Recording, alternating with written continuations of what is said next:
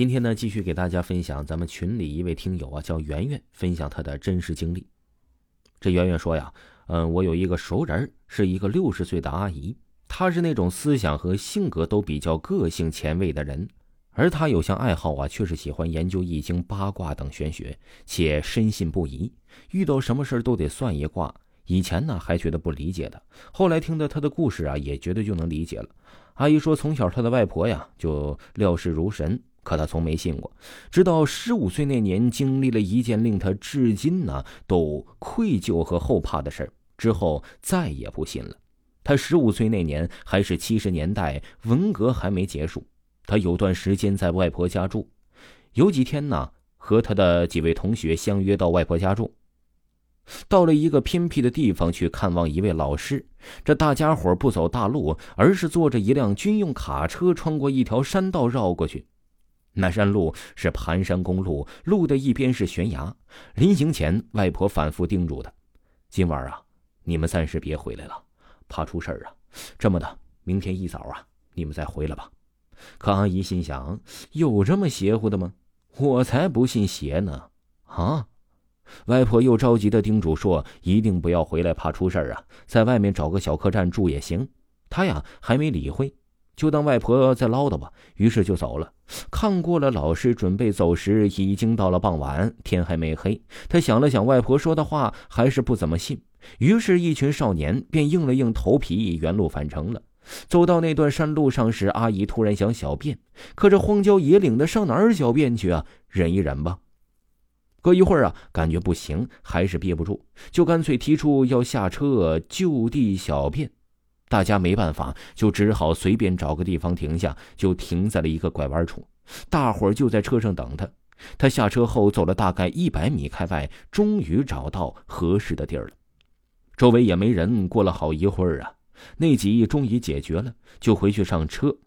结果走到停车那里，哎，奇怪了，车呢？车怎么不见了？不会是丢下他跑了吧？怎么可能啊！于是四处张望，才看到让他浑身颤抖、冷汗夹背的情景。结果呀，他刚才呀大小便的间隙，车停泊的那块诡异的塌陷了，连人带车呀都翻下了悬崖。车上的人呢是没有一个生还的。他也记不得自己怎么是熬过那段痛苦的。多年过去了，外婆早已离世，可他心里却有着挥之不去的阴影。也许啊，有时候确实是要经历过生死，才能铭记一些教训。后来啊，他遇事都习惯去掐指算算，好像要把外婆的本事传下去。我也一直默默的祝福着他。另外啊，还有一位听友是嗯四二零，他说呀，他也亲身经历了一件事情。前几天晚上啊，送老婆孩子去丈母娘家。前面几次过去那段路啊，是每次都是十几分钟。那晚啊，老婆带孩子睡了，我独自听着歌啊，哼着小曲儿，不急不慢的，就不知怎么的，无意间呢看了看车上的仪表盘，发现开了二十分钟了，我就觉得怪怪的。然后我叫醒老婆，问她到这个路口跟丈母娘打电话是几点几分，因为啊，通话记录有显示。我爱人说呀，是二十五分钟之前。我觉得非常怪异，打开窗就胡骂的乱了几句呀。然后一分钟之后啊，我就开出了那段路，拐弯抹角了。我老婆问我，怎么那段路开这么久了都没告诉他呀？返回来告诉自己的爸妈后啊，他们跟在车后大门烧了纸钱，点了三炷香。之后几天呢，回去啊就依然正常了。在一个我上班的地方，门卫大爷说呀，他前几年总做怪梦。说呀，嗯，这个听友说他这个大爷死了的妈妈来找他，并且啊，他看到他妈妈穿的衣服的下摆烧坏了，因为原来没有冷棺材，死者都是穿着寿衣躺在大厅，家属全部到齐之后才放入棺材。因为死者的女儿没回来，就暂时没有放进棺材。一个小孩觉得好玩，去玩游戏时啊，把一支蜡烛弄倒，不偏不倚的呀，就把那个下摆烧了。为了生计入殓之后啊，就出门打工。一走几年，后来回到家呀，就天天做这个噩梦，要他烧几件完整好看的衣服。大爷按照要求烧了，可是还在做梦，说这衣服没收到。然后就请了道士，不知摆了什么龙门阵，念了什么咒语，烧完以后完事儿了。